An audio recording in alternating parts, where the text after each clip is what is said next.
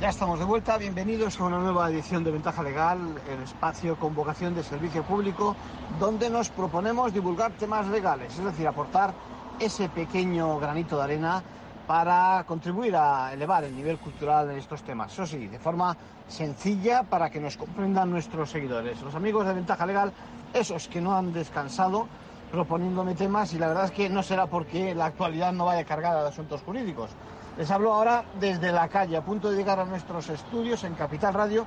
Y no sé si empezar por el tema Messi, la prohibición de fumar incluso en la calle, el aumento de las ocupaciones de propiedades o las consecuencias legales que puedan tener para muchos padres en no llevar a los niños al cole. Bueno, mejor, mejor subimos al estudio por la escalera, no con el ascensor y si nos quedamos sin aliento les pido ayuda para que me faciliten un poco de habeas corpus o una o una inyección de rebus siquestantibus, ahora, ahora que se estila.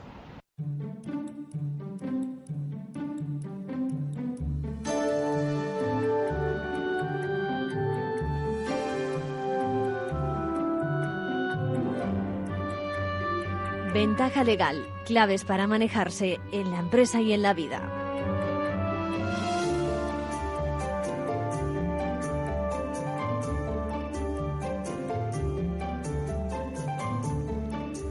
Bueno, estamos, ya estamos de vuelta. Ahora sí, ya en el estudio 1 de Capital Radio, bajo los mandos de Miki, al control de la parte técnica y con dos colaboraciones especiales. Ahora les cuento.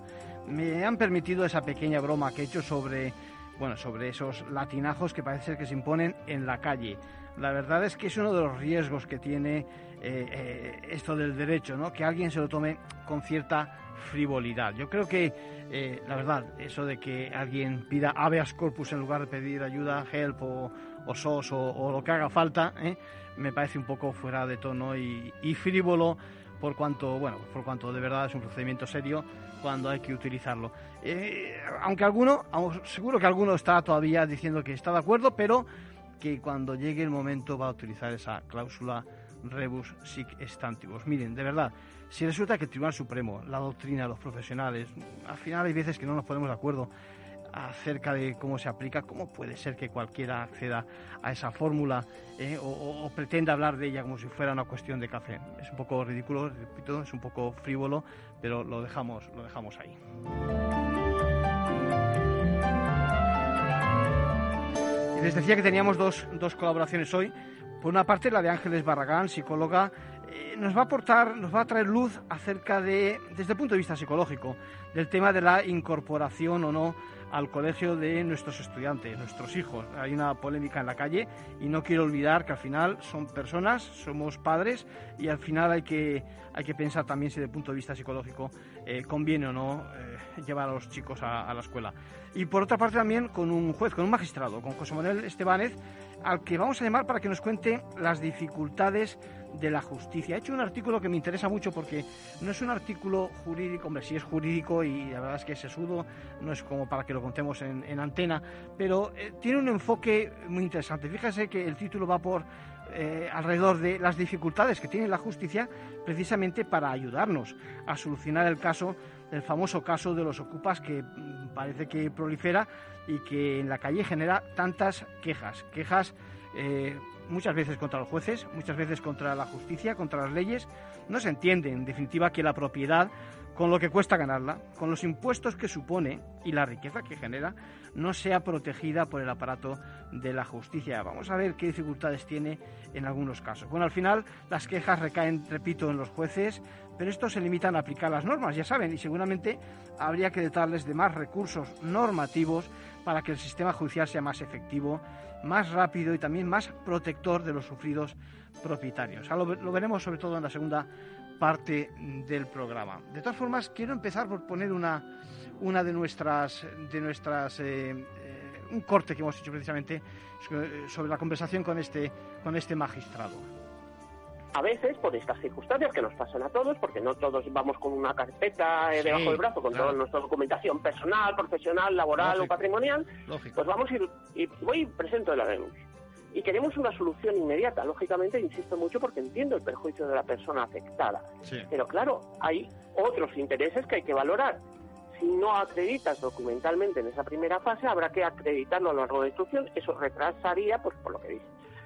Ideas, solo ideas, porque insisto que esto depende de las circunstancias de caso, cada caso concreto. No sería mala idea tener en nuestro domicilio habitual una copia, un segundo juego de copias de, simples, de, de, la documentación, de la escritura de la vivienda, hablar con algún recibo a nuestro nombre, probablemente. Eh, eh, cuestiones tipo, pues por ejemplo, la comunidad de propietarios. Algo, pues oiga, el presidente de la comunidad de propietarios va a ser el que certifique, oiga, aquí este señor no tiene ningún derecho, no vive aquí, no hace ningún gasto, no, son indicios, evidentemente, porque eso no podemos entenderlo como prueba. Estamos hablando de esta fase de investigación, que es el que parece que hablando de las medidas cautelares, que podría dar lugar a que, valorando pues si existen los requisitos que establece que se vienen exigiendo para la adopción de medidas cautelares, pues un peligro de, de, lo que se llama mora procesal, que es peligro de que, oiga, si esto se dilata en el tiempo, mi perjuicio se va va incrementándose, no solo porque durante ese periodo de tiempo yo estoy privado de algo que es mío, sino que ahí pues producirse pues, eh, perjuicios materiales, eh, una serie de circunstancias que hacen que, oiga, igual el día de mañana gano el juicio y cuando entro en mi propiedad, aparte de que a mí nadie me va a devolver ese periodo de tiempo, eh, tengo unos daños. Eh, una apariencia de buen derecho, la apariencia de buen derecho hace referencia precisamente a esta cuestión que decías tú, Arcadio, acreditar de alguna forma, eh, vía documental, vía testigos, que efectivamente, aunque sea en un primer examen, por supuesto, y sin perjuicio de la valoración que se hiciese después, en un caso de juicio, de que hay un principio de prueba de que yo soy el legítimo propietario o poseedor de la vivienda, ya sea vía documental, vía testigo o la combinación de los dos. Cuando más eh, elementos aportemos, yo creo que mucho mejor, por supuesto. Y luego la proporcionalidad. Es decir, que, oiga, que sacar a alguien de una vivienda es una medida proporcionada como medida cautelar o no, pues oiga, pues dependerá de muchas cosas. Dependerá de que, en qué estado está el bien. La, eh, la, explicación que den los ocupantes, que también es otra cuestión que hay que, que valorar, porque esas personas hay que escucharlas, para adoptar una medida cautelar en el ámbito penal. Bueno, ya lo ven. Es que hay demasiado, yo creo, a veces, eh, no sé si información, demasiados datos en, los medios, ¿no? La pregunta que nos hacemos habitualmente es si hay que recurrir a la vía civil, a los jueces de lo civil, eh, hablando de, los contratos y del vínculo que tenemos entre las partes, los, los que se dicen que tienen derecho a ocupar y, o a usar, sería la palabra, y, y los propietarios. Si por el contrario a la vía penal, porque además se está cometiendo un delito, o incluso si a título particular hay que hacer una denuncia una denuncia al juzgado, una denuncia en comisaría, en la Guardia Civil, ante la policía. Bueno, pues todas estas son preguntas que vamos a intentar resolver en, esto, en, esta, en esta jornada de hoy, en la segunda parte. Yo no, despreciaría en absoluto la última de las opciones, contar con la policía directamente. Lo que pasa es que, fíjense, y esto es de mi cosecha, aunque el magistrado yo creo que está de acuerdo, pero lo digo como una cosa propia también. Hay que, hay que hacer los deberes, es decir, tenemos que estar preparados para ello. Es decir, lo diremos luego más tarde en la entrevista, es decir, es fácil que nos encontremos con que no tengamos, por ejemplo, esas escrituras a mano o las tengamos en el mismo local, en el mismo centro donde nos están ocupando. ¿eh? O, que, no, que no aportemos testigos, es decir, mire uno va a hacer la denuncia y aporta una serie de testigos y una serie de pruebas como es, yo qué sé, el recibo de la luz, el recibo de la comunidad de propietarios. Luego lo vamos a ver. La verdad es que es clave y es ridícula la situación en la que nos encontramos en tantos casos en estos momentos.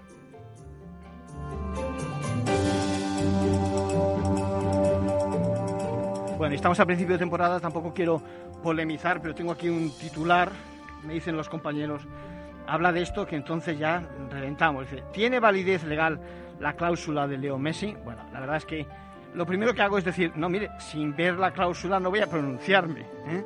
Yo creo que esto es un, conjunto de fuerzas que están eh, haciendo, por una parte, los letrados del, del, Divo, digamos, eh, la defensa por otra parte de, la liga y, del club de una forma coordinada y, ya veremos. Pero déjenme que les diga una pregunta. En primer lugar, ya veremos, bueno, antes vamos a hacer un, pequeño, una pequeña, un pequeño comentario. Ya veremos si la cláusula está bien redactada. No va a ser que diga una fecha, pero además también coma alguna otra cosa, como es el final de la liga o algún tipo de, relato que pueda entrar en contradicción. y la reflexión que decía ¿creen ustedes que es posible que un trabajador, trabajador entre comillas, porque estamos hablando de, un profesional a que se le exige, está en el terreno de, lo artístico, si me apuran, en deporte en su sentido más profesional de la palabra. Digo, ¿creen ustedes que se puede mantener a un trabajador que no quiera trabajar? Eh, ¿Se puede conseguir ese rendimiento que es esperable de alguien como Messi? Pues yo creo que la respuesta es que no. Por lo tanto, la solución, la solución yo creo que igual pasa por una fórmula cara y es evidentemente negociar la resolución de ese contrato. Bueno, ya, ya veremos cuál es la evolución, pero repito, sin tener la cláusula, este jurista no se pronuncia.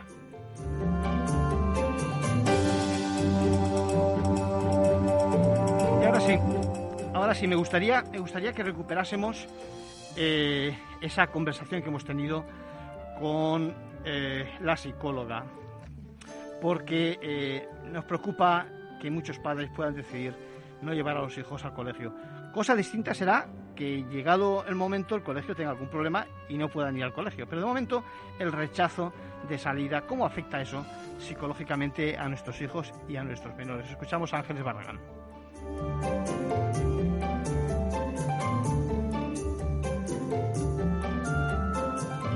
Hemos, hemos hablado jurídicamente de, de, las consecuencias de no llevar a los, a los niños al cole, pero aparte aparte también hay consecuencias psicológicas. Por eso quiero que, hablemos con Ángeles Barragán, psicóloga amiga de Ventaja Legal, a la que le preguntamos, bueno, primero, ¿cómo estamos, Ángeles? Muy bien, Arcadio, con ganas ya de que todo empiece a rodar. Venga, a ver si es verdad. Y, te preguntaba precisamente eso, la conveniencia de dejar a los niños en casa. Desde el punto de vista psicológico debéis de tener muy claro si conviene o no conviene. Cuéntame. Claro, pues, pues mira, efectivamente, desde el punto de vista psicológico, no tiene ningún sentido dejarlos en casa. ¿eh? Una cosa es que por una necesidad prioritaria ¿no? que tuvimos durante el momento del confinamiento, que todo el mundo estaba en la misma circunstancia, que hay un mandato no legal que afecta a todos, que estemos en casa y que haya un confinamiento. Pero en este momento la situación es completamente distinta. Entonces, por una parte es muy difícil que los niños que no vayan al colegio entiendan por qué ellos no van cuando otros sí están yendo, ¿no? Claro y desde el punto de vista psicológico es que necesitan conectar, necesitan tener la presencia, no el contacto, pero sí la presencia de los compañeros, de los eh, profesores, y eso es importantísimo que les respetemos, porque es, yo creo que, que en ese momento, fíjate que yo te decía, a lo mejor las consecuencias del primer confinamiento, bueno, pues, pues no sé yo si psicológicamente iban a afectar tanto porque era una situación de supervivencia, ¿no? Pero ahora hacer este medio confinamiento sí que creo que puede afectar mucho a la salud mental. Sí, sobre todo porque este además, además eh, la, cosa se está alargando mucho, es decir, que, que es que están pasando siete meses desde que hablábamos, como aquel que dice, de, de los inicios de esta, de esta pandemia, ¿no? Claro, porque además hay una cuestión, eh, Arcadio, todos los adultos estamos en casa y estamos, eh, el que viva con su pareja, su marido, con sus hijos, estás acompañado, porque al fin y al cabo, pues estás rodeado de los tuyos, pero para los niños, para los adolescentes, su mundo son sus iguales. Y entonces, si no les dejamos ¿no? que vayan al colegio, por lo menos tenemos que intentarlo. Y desde el psicológico, desde luego que está absolutamente justificado el intento. Bien, mira, Ángeles, vemos todo tipo de opiniones por, en los medios y vemos también, yo creo que una cierta descoordinación a nivel de, autoridades. Pero vemos, por ejemplo, eh, soluciones que puedan, como puedan ser aislamiento dentro de las clases, eh, que, no se va a poder salir al, recreo o, que en el comedor la gente tiene que estar siempre en el mismo sitio. Eh, ¿Cómo, veis este tipo de soluciones? Eh, bien, y desde el punto de vista psicológico yo creo que esas son las que son fácilmente asumibles, porque lo que genera, digamos, trauma, ¿no? Es aquello que tú no comprendes y que de repente se te impone y no lo entiendes. Pero este tipo de, situaciones en las que pone la clase burbuja, ¿no? En la que solamente se pueden relacionar con los niños de su clase, con los que van a salir al recreo, con los que van a salir al comedor, con los que se van a movilizar por el colegio, pues no es lo, que a uno le gustaría, no es la situación ideal, no es la normalidad absoluta, pero dentro de todo tiene una, justificación, tiene una explicación y yo creo que puede ser, si podemos mantenerlo, es una buena medida. Los niños están con compañeros, se pueden relacionar y hay un cierto control, que es lo que tenemos que tener, porque todo el mundo dice el riesgo es, el riesgo es cero. Lo que sí tenemos es que propiciar situaciones que nos permitan controlar la situación y esta es una de ellas. Muy bien. Y, bueno, tú eres experta en comunicación efectiva con los hijos, es decir, la relación padre-hijos. Por cierto, aprovecho para recomendar el curso online para padres que, tienes y, recomiendo también tu página web, ángeles, bar, Pero te pregunto, te pregunto, eh, eh, yo creo que más problema que los hijos tenemos los padres. Es decir, eh, ¿qué, le diríamos a los padres? Porque los padres ya vemos incluso tendencias, algunos que dicen que no, que, bueno, pues que, prefieren que, se queden directamente en casa. No sé qué tipo de servicio, desde el punto de vista de formación, le van a dar en sus casas. ¿Qué le diríamos a los padres? Pues que es normal, ¿no? Que, que tengan preocupación y que tengan miedo, que la situación ha sido muy impactante para todos, pero que necesitamos recobrar un poco la tranquilidad y el sentido común. Y especialmente estos miedos y estos temores no trasladárselos a los niños porque en su mundo entienden las cosas de una manera muy diferente a la nuestra. Ellos, los niños, como niños que son, sienten las cosas en extremos, siempre sienten en todo y nada, y estos temores les puede generar una situación de muchísimo miedo y de muchísimo temor. Así que necesitan darse cuenta de salen los niños a la calle, están en el parque, están en las piscinas, están en la playa, es decir, los niños no están aislados en su casa, con lo cual el riesgo lo van a tener exactamente igual en otras situaciones. Van a tener riesgo si se ven con primos. ¿Qué van a hacer? ¿Aislarlos en casa?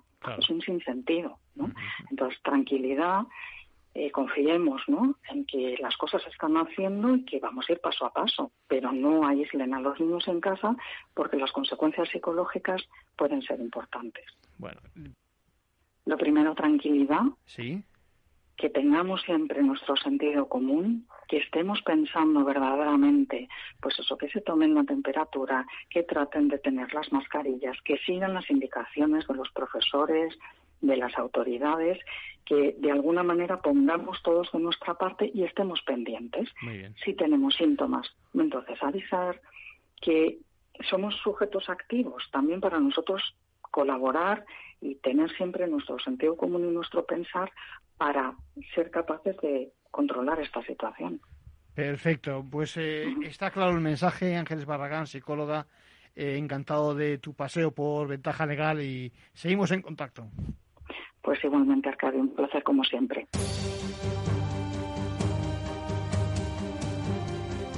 Manual de crisis. Reglas a seguir en caso de necesidad.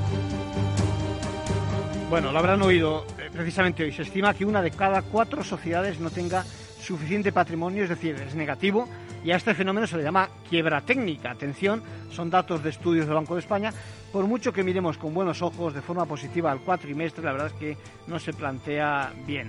Bueno, eh, este es un motivo como para pensar que se va a producir un aumento de concursos, se va a disparar en el próximo, ya digo, cuatrimestre, algo que coincide precisamente con la entrada en vigor del texto refundido de la ley concursal. De todas formas, el número de empresas que van a pasar por un procedimiento aumenta, pero también van a entrar muchas confusiones porque colaciona esta norma con algunas relacionadas con esas medidas del COVID que ha proporcionado nuestro, nuestro gobierno.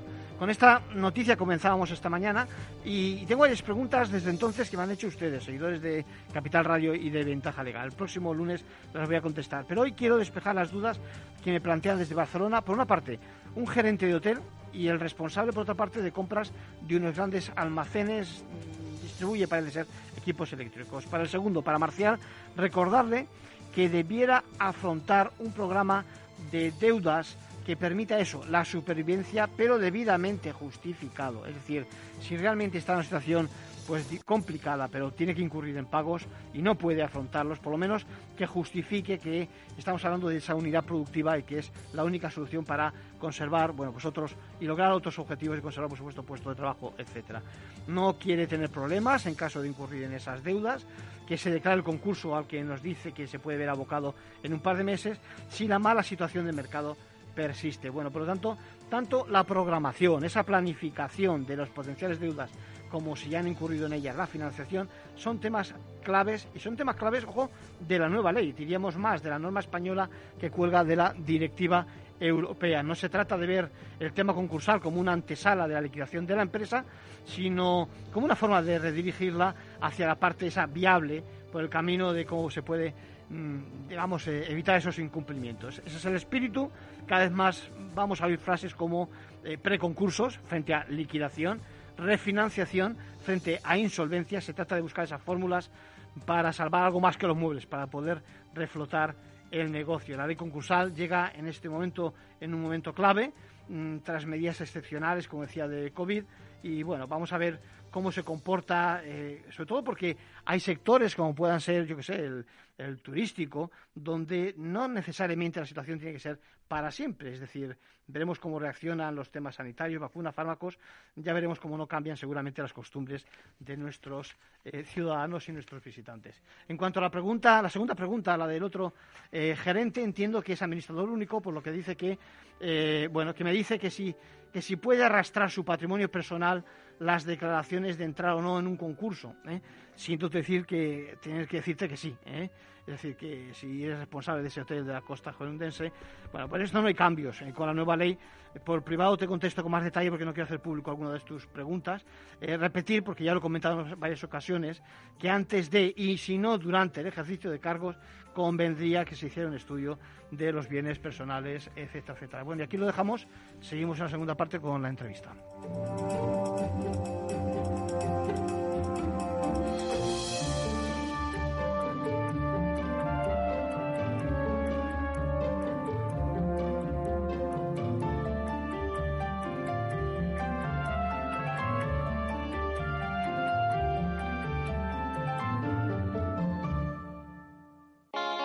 ¿Está tu bufete bien posicionado en Google?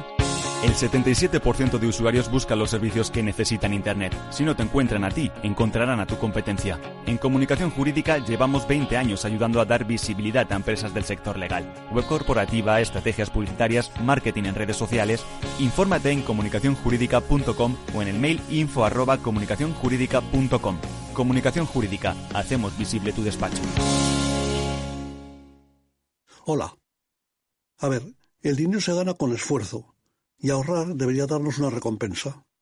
Sin embargo, siempre vemos que nuestro dinero crece poco y eso hace que nos vengamos un poco abajo. Lógico. Lo normal es que veamos crecer nuestro dinero. Por eso me gusta Finanbest, porque me ofrece los mejores fondos de inversión del mundo al alcance de todos, con total transparencia y sin comisiones indebidas. Y con eso, la rentabilidad de mi dinero será mayor, o sea, lo normal. Entra en finambest.com y descubre que lo normal es extraordinario. Lo normal es Finambest. Escuchas Capital Radio, Madrid 105.7, la radio de los líderes. Disfruta de la mejor cocina gallega en Montes de Galicia. Todo un clásico moderno en el barrio de Salamanca. Disfruta de la variada dieta atlántica, de las mejores carnes y pescados tratados con respeto y transparencia y regados con una de las mejores bodegas de la zona. En grupo, en familia o en pareja, Montes de Galicia te ofrece el espacio perfecto en cada ocasión. Esto te estás perdiendo si no escuchas a Luis Vicente Muñoz en Capital, La Bolsa y la Vida si Argentina rebala, puede haber un efecto contagio en América Latina y los intereses de las empresas americanas, españolas y europeas en Argentina son importantes, ¿no? Con lo cual yo creo que va a haber un apoyo político importante y eso va a facilitar la negociación. No te confundas. Capital, la bolsa y la vida. El original. Con Luis Vicente Muñoz. En el restaurante Gaztelubides somos rigurosos con la selección del producto para crear recetas imaginativas que acompañamos de una bodega generosa y brillante y de nuestra magnífica terraza durante todo el año. Restaurante Gaztelubide, carretera de La Coruña, kilómetro 12200, La Florida. Teléfono 91 372 8544. Una recomendación del programa gastronómico Mesa y Descanso.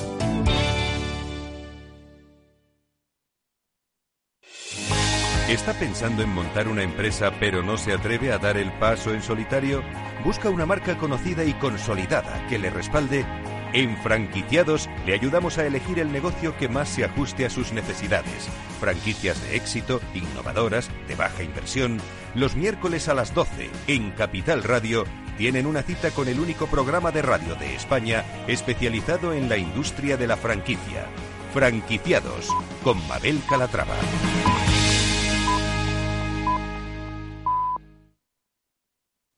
Ventaja legal con Arcadio García Montoro.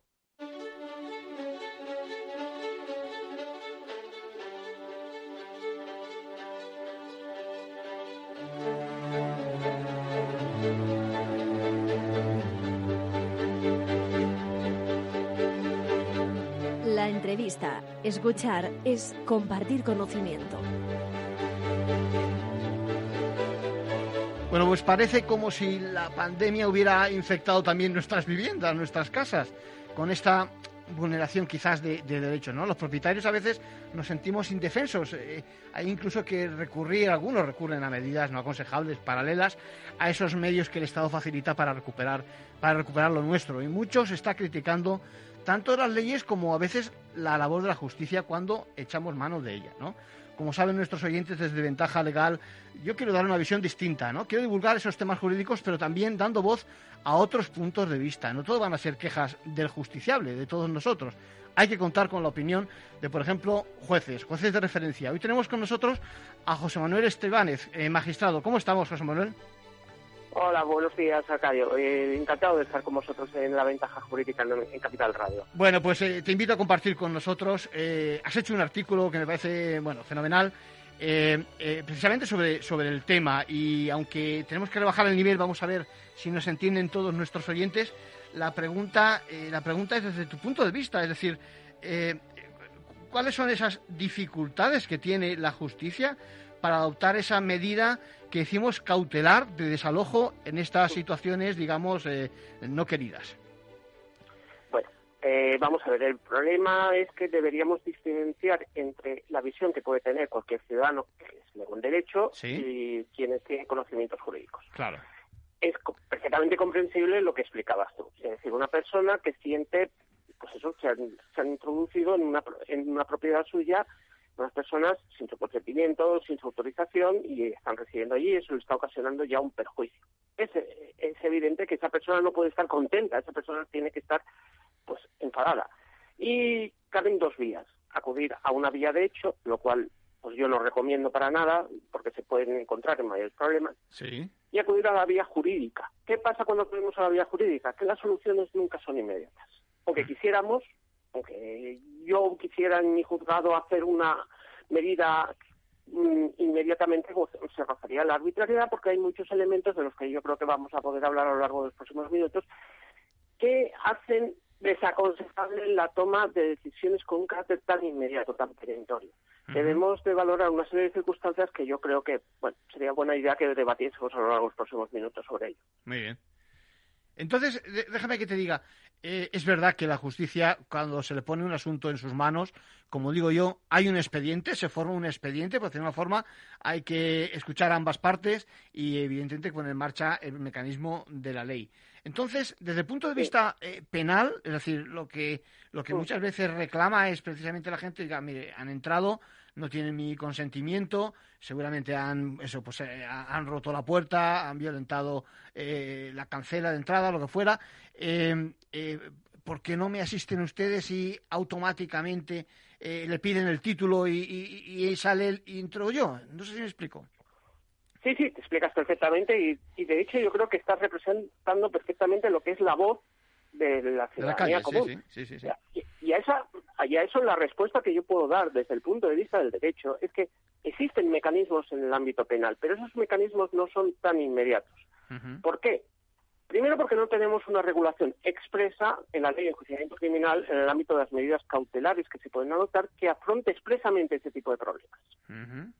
¿Eh? Eh, tenemos un artículo 544 bis, un 544 ter que prevén la adopción de una serie de medidas eh, como las prohibiciones de aproximación y comunicación, eh, incluso la prohibición de acudir a determinados lugares, lugares en relación a determinados delitos, esencialmente los delitos, como bien sabes, contra las personas. Sí. Bien. Luego tenemos un cajón desastre, que es el artículo 13 de la Ley de Enjuiciamiento Criminal, que digo cajón desastre porque ahí cabrían muchas cosas, que básicamente viene a decir que entre las primeras diligencias que se han de adoptar por juzgado, cuando se tiene conocimiento de la comisión de un delito, esto es cuando alguien denuncia, en este caso concreto, esta persona va y denuncia que alguien ha entrado y permanece en su propiedad, dice pues que la autoridad judicial lo primero que tiene que hacer es adoptar las primeras medidas para la comprobación del hecho delictivo, la identificación de la persona presuntamente responsable, en su caso se puede acordar en medida de, detención del presunto responsable y proteger a los ofendidos y a los perjudicados. Claro, ¿qué mayor protección en un caso como este a una persona a la que se le está privando del disfrute de su propiedad que adoptar una medida que permitiría la inmediata restitución del inmueble al propietario o poseedor del mismo. Claro, lo que pasa es que esto no es tan inmediato. Tenemos que tener en cuenta, y no voy a entrar en consideraciones ya más profundas, primero que no basta solo con la palabra del denunciante.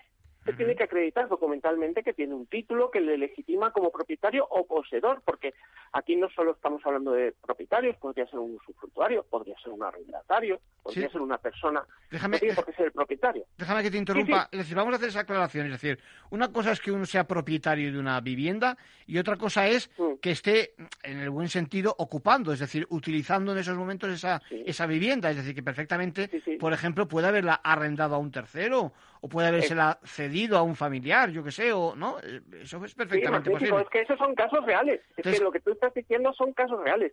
A veces se transmite la idea de que la, eh, digamos, la ocupación solo afecta al propietario. No, oiga, afecta al que es un poseedor legítimo. Una persona puede estar, pues, como dice, yo le puedo haber cedido a un familiar mío el uso de una vivienda o una amistad, o puedo habérsela arrendado, o puedo ser un usufructuario permíteme un ejemplo de algunos casos sangrantes. ¿sabes? Típico caso en el que ha muerto un matrimonio mayor, muere uno de los, de los cónyuges, eh, heredan, no hay testamento, heredan los hijos, pero el usufructo corresponde al, al cónyuge viudo. Sí. Pues esa persona tiene el uso y disfrute de la vivienda sin ser el propietario. Claro, y que, que, esa persona tiene menos derechos que quienes son los propietarios, no, tiene tantos derechos como ellos. A eso quiero decir que lo que estamos hablando es de proteger la legítima posesión. El problema con el que nos encontramos y a lo que me refería anteriormente es que muchas veces cuando se formula esta denuncia no solo se tiene que acreditar documentalmente que ese es el propietario o legítimo poseedor de la misma, sino que también además debemos de escuchar a la otra parte, a la persona. Que, a lo mejor puede desmontarnos... Eh, José Manuel, a lo mejor puede desmontarnos el argumento diciendo, sé, que, tiene un contrato de alquiler, por, aunque sea, incluso aunque fuera verbal, imagínate, podría ser. Exactamente, exactamente. y eso ya plantea que las decisiones no es que no se puedan adoptar en sede de, la fase de investigación, pero significa que no se pueden adoptar con un carácter tan inmediato como suponemos. Claro. Permíteme también porque yo creo que se relaciona con un tema que, me ha sorprendido, el tema que llevamos hablando, mm, yo creo que en los últimos meses, como bien decías de ello, está circulando a través de redes esencialmente que dice que, que si no se denuncia dentro de las primeras 48 horas no se puede adoptar un desalojo. Yo la verdad no sé de dónde ha salido eso. Eso es muy interesante. Sí, sí, muy interesante. Yo no viene en ningún lado eh, eh, un margen de tiempo para que se denuncie o no se denuncie o se puede adoptar o no la medida. Para empezar, eh, vamos a ver, uno denuncia cuando tiene conocimiento de un hecho. Si estamos hablando de una segunda, tercera vivienda, residencia, a la que se le dé o no uso, puede suceder que lleven pues meses incluso, semanas. Claro, claro. Entonces eso, para empezar, no me parece muy yo creo que habría que explicarle a la ciudadanía que ustedes se denuncia normalmente cuando se tiene conocimiento de un hecho, pero eso no implica que la comisión del hecho haya sido sucedido en el momento que se hace la denuncia. Traducido, en que, segundo lugar, sí, traducido te decía que, no es un mejor derecho el hecho de que uno no ha estado, digamos, en esa vivienda que, que es propiedad y de la que uno tiene la posesión durante los últimos, voy a decir una cifra, tres meses, hasta que llegue el verano o algo así. Por ejemplo, por ¿Eh? ejemplo, porque, oiga, es que esa vivienda, aunque yo no haya estado los últimos tres o cuatro o seis meses o doce meses, no es menos vivienda mía. Claro, claro, claro. Esa vivienda Quiero decir, yo tengo un derecho sobre esa vivienda. Insisto, hablaré de propiedad, pero entiendan todos los oyentes que si, hablo de propiedad estoy hablando de posesión legítima, ¿eh? pero vamos a ver si yo soy el legítimo propietario poseedor de esa vivienda, la usaré o no la usaré, ya, pero eso es una cosa. Otra cuestión es a lo que hablaba, que es que ese derecho de posesión puede oponerse también por otra persona, pues lo que decías, pues oiga, aquí me han autorizado el propietario para residir y podríamos entrar entonces en un campo en el que tal vez el derecho penal no sería la vía adecuada para resolverlo. Claro. y tenemos una multitud de veces en las que efectivamente se ha denunciado, se ha escuchado a la otra parte y se han valorado las documentos Normalmente a esto se debe acompañar pues, de algún tipo de documento que acredite los derechos de unos y de otros. Y es frecuente, no digo que sea generalizado, es frecuente que se acuerde un sobreseimiento provisional, un archivo de la denuncia, y se recomiende a las partes acudir a la vía civil porque se considere que penalmente no se ha acreditado la existencia de indicios de delito. ¿Quiere ello decir que quien ha denunciado ha, mentido o es una denuncia falsa? No. Simplemente se, se, está intentando explicar que desde el punto de vista penal no se han encontrado indicios bastantes y que lo adecuado sería acudir a la vía civil. Y ahí ya nos trasladamos a un segundo campo de batalla que es distinto, el del ámbito penal, del que yo creo que tal vez luego habría que hacer alguna referencia. Pero bueno, sería interesante que siguiésemos hablando también del tema de las medidas cautelares. Porque sí, en contra de lo que pueda parecer, sí que es verdad que se están adoptando desalojos en vía penal.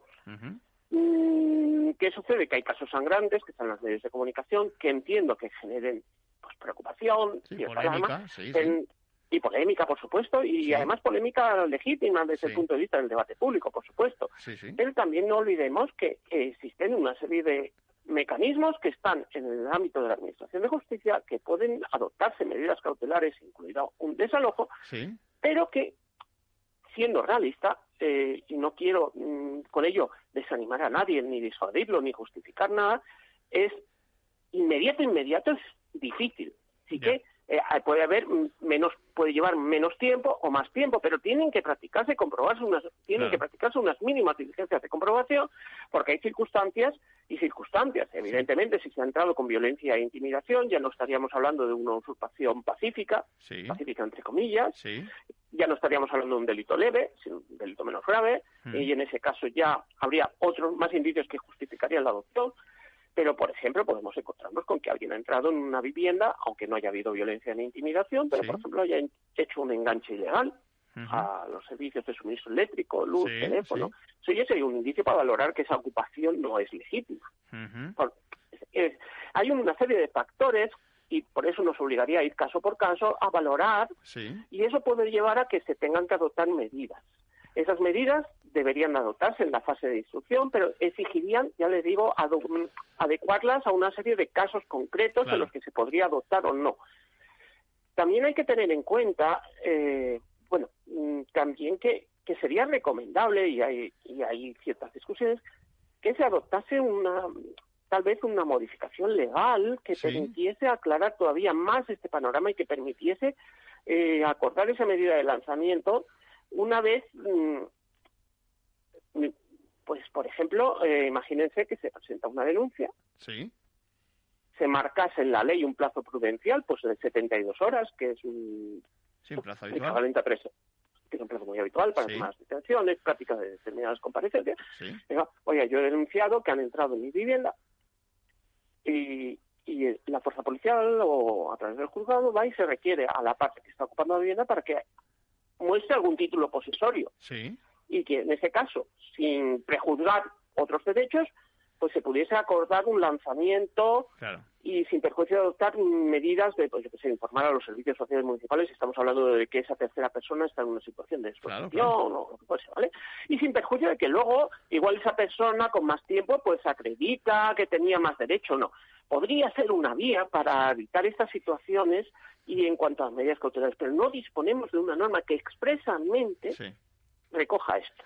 Entonces, José Manuel, una, una, una, sugerencia, una sugerencia que hago yo, por ejemplo, y que dime si, si a lo mejor no sería buena también transmitirla a nuestros oyentes.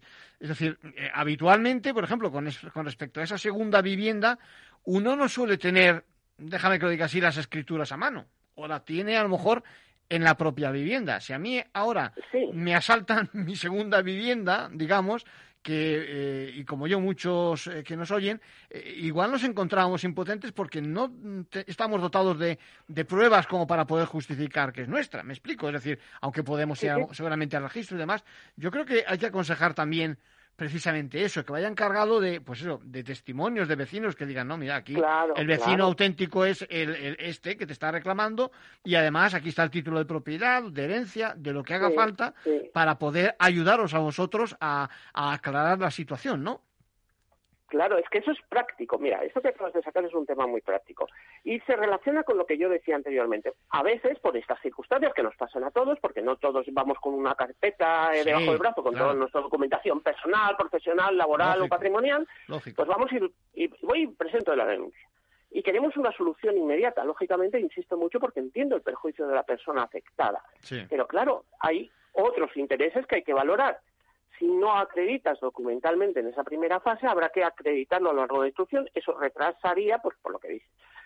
Ideas, solo ideas, porque insisto que esto depende de las circunstancias de caso, cada caso concreto. No sería mala idea tener en nuestro domicilio habitual una copia, un segundo juego de copias, de, aunque simples, de, de, la documentación de la escritura de la vivienda, hablar con algún recibo mm, a nuestro nombre, probablemente. por ejemplo, eh, eh, cuestiones tipo, pues por ejemplo, la comunidad de propietarios. Algo, pues oiga, el presidente de la comunidad de propietarios va a ser el que justifique, oiga, aquí este señor no tiene ningún derecho, no vive aquí, no hace ningún gasto, no, Claro, claro.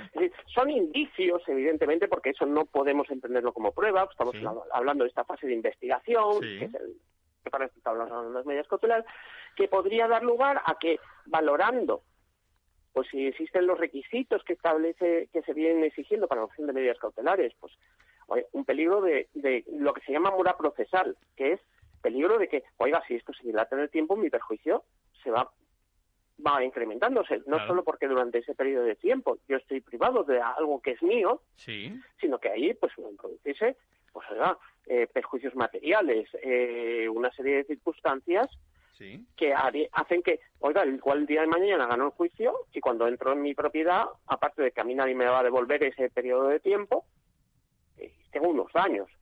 Eh, una apariencia de buen derecho, de buen derecho hace referencia precisamente a esta cuestión que decías tú, Arcadio, acreditar de alguna forma, eh, vía documental, vía testigos, que efectivamente, aunque sea en un primer examen, por supuesto, y sin perjuicio de la valoración que se hiciese después, en un caso de juicio, de que hay un principio de prueba de que yo soy el legítimo propietario o poseedor de la vivienda, ya sea vía documental, vía testigo o la combinación de los dos. Cuando más eh, elementos aportemos, yo creo que mucho mejor, por supuesto. Y luego la proporcionalidad, que quiere decir que, oiga, que eh, sacar a alguien de una vivienda es una medida proporcionada como medida cautelar o no, pues oiga, pues dependerá de muchas cosas. Dependerá de que, en qué estado está el bien. La, eh, la, explicación que den los ocupantes, que también es otra cuestión que hay que que valorar, porque esas personas hay que escucharlas. Adoptar una medida cautelar en el ámbito penal. Lo que pasa... escuchar a la parte afectada, mm, bueno, no digo que no se adopte, José Manuel, lo, que, pasa es que el, el, el, argumento, vamos a escuchar a la parte afectada, afectada me refiero, que ha ocupado presuntamente. Sí, sí, sí, sí, eh, pero, pero el argumento de que no tiene otra vivienda no es un argumento que valga conforme al derecho. No, no, no, no, no, vamos a ver, aquí, ¿Eh? aquí no confundamos, eh, yo creo que también es importante.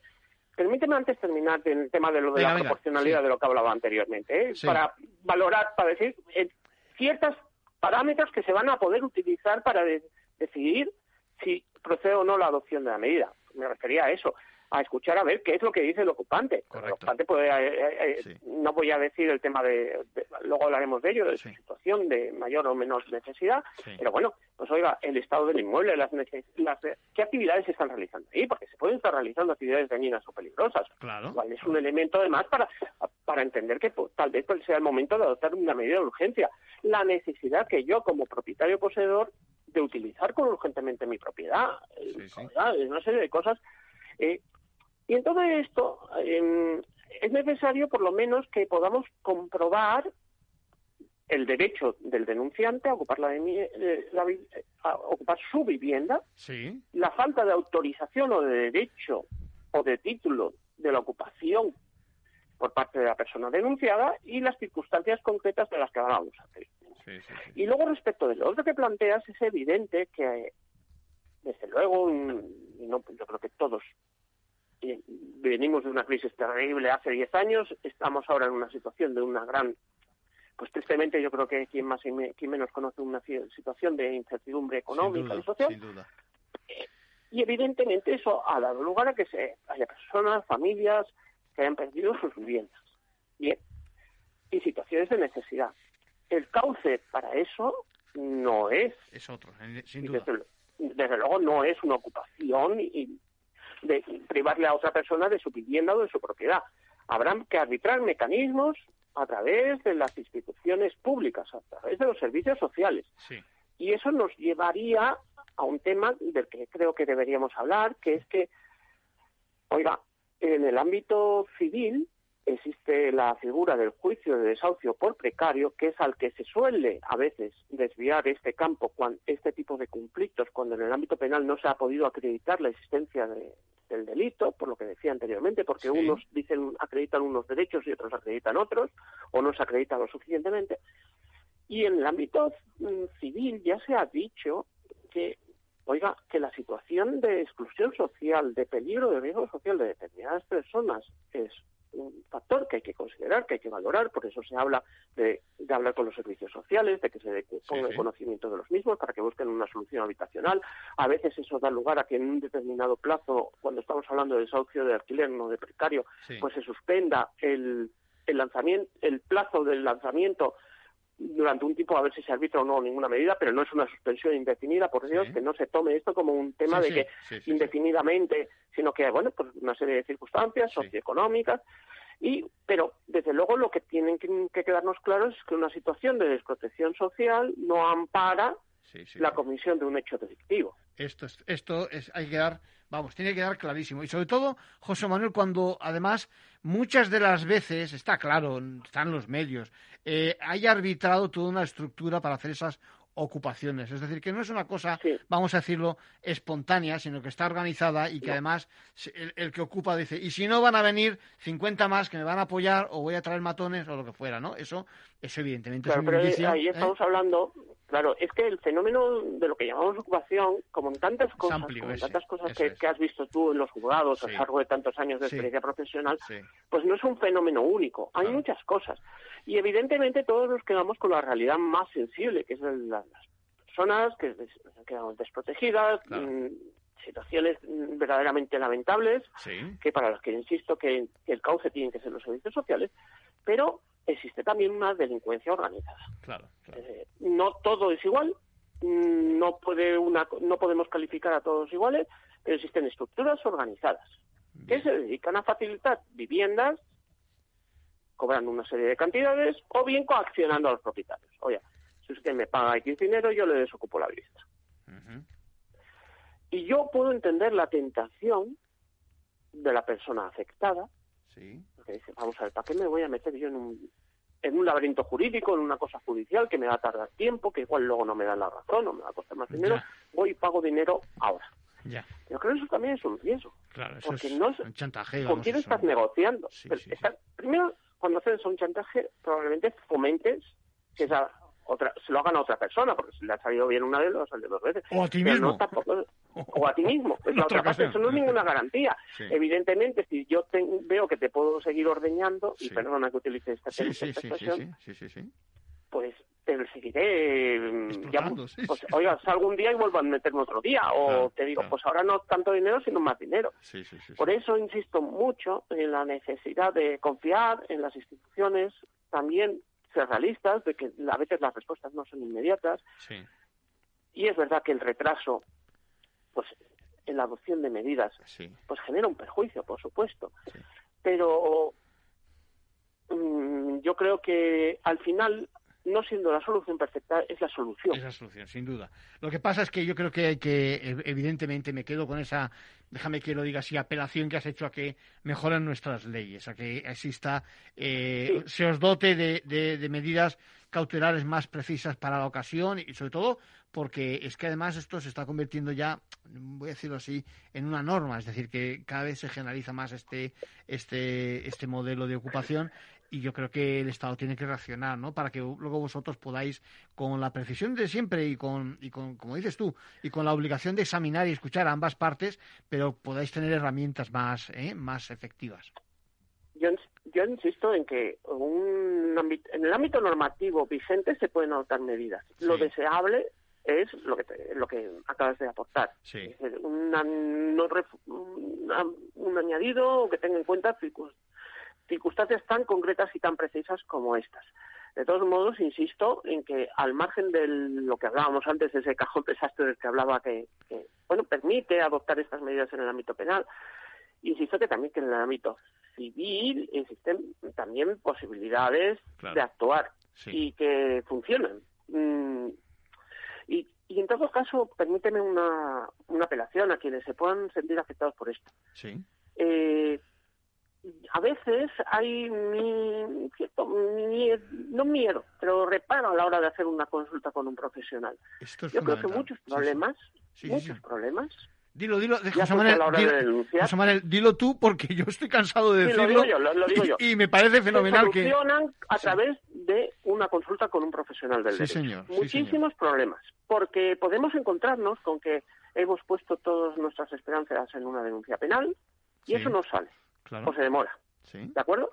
Y tal vez ese asunto hubiese tenido solución más inmediata si yo hubiese hablado con un abogado y este abogado me hubiese dicho, bien, penalmente yo esto no lo veo claro, mejor vamos y presentamos ya una demanda de desahucio por precario. Claro. Para evitarnos mm, rodeos. O vamos a hacer la denuncia ante la Guardia Civil o la Policía Nacional, o directamente en el juzgado, pero vamos a aportar esta documentación. y encima me vas a traer a, o sea, al vecino del, del frente. Sí, señor. Y vamos todos juntos y no sé qué. Es decir, que a veces lo que puede parecernos que es un gasto o, mm, pues no sé, porque hay ciertos reparos y no sé cuándo más, de verdad, nos ahorraría muchos problemas a todos, a todos. Sin duda alguna. Insisto.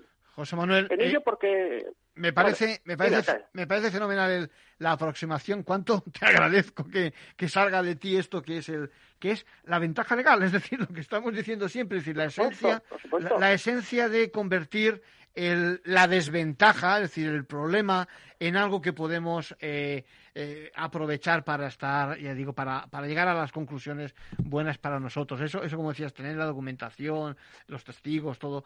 Bueno, yo creo que es fenomenal. Eh, José Manuel, encantado de, de tu paso eh, al inicio de la temporada por ventaja legal, como siempre tan, tan práctico, tan expresivo. muchas gracias por tu colaboración.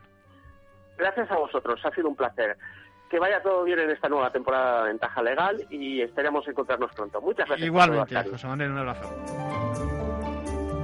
Bueno, nos quedamos, nos quedamos casi sin tiempo. Decíamos que en el Consejo queríamos hablar de cuáles sí, cuáles no. Vamos por partes. Hay que dejar claro que cualquier padre, cualquier familiar, profesor, tercero, cualquiera, puede contactar con Fiscalía de Menores para pedir una medida cautelar en el caso de que vea que existe algún tipo de riesgo o peligro con respecto a los niños. Artículo 158.6, no me gusta hablar de artículos, pero bueno, del Código Civil. Y la declaración responsable, que sí que hay que firmarla, que no tiene muchas eh, consecuencias negativas. Eh, me despido, nos vemos el próximo lunes.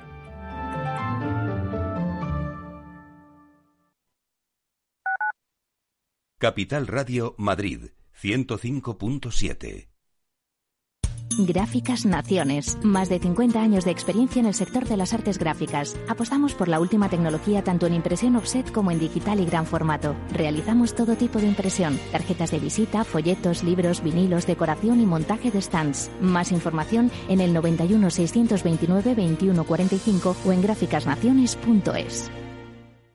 ¿Harto de tertulias políticas y de quienes lo saben todo? Sube un peldaño intelectual en tu vida y sintoniza la gran tertulia de la economía. Un debate pragmático y sin afinidades que revela las grandes transformaciones de nuestros días, con figuras de gran talla económica como Pedro Esbarz, Ramón Tamames, Francisco Navarro, César Arranz, Hermenegildo Altozano, Isabel Aguilera, Manuel Moreu, Juan José Rubio y Fernando Zunzunegui, entre otros. La gran tertulia de la economía cada mañana a las 8 y 20 en Capital, La Bolsa y la Vida, con Luis Vicente Muñoz.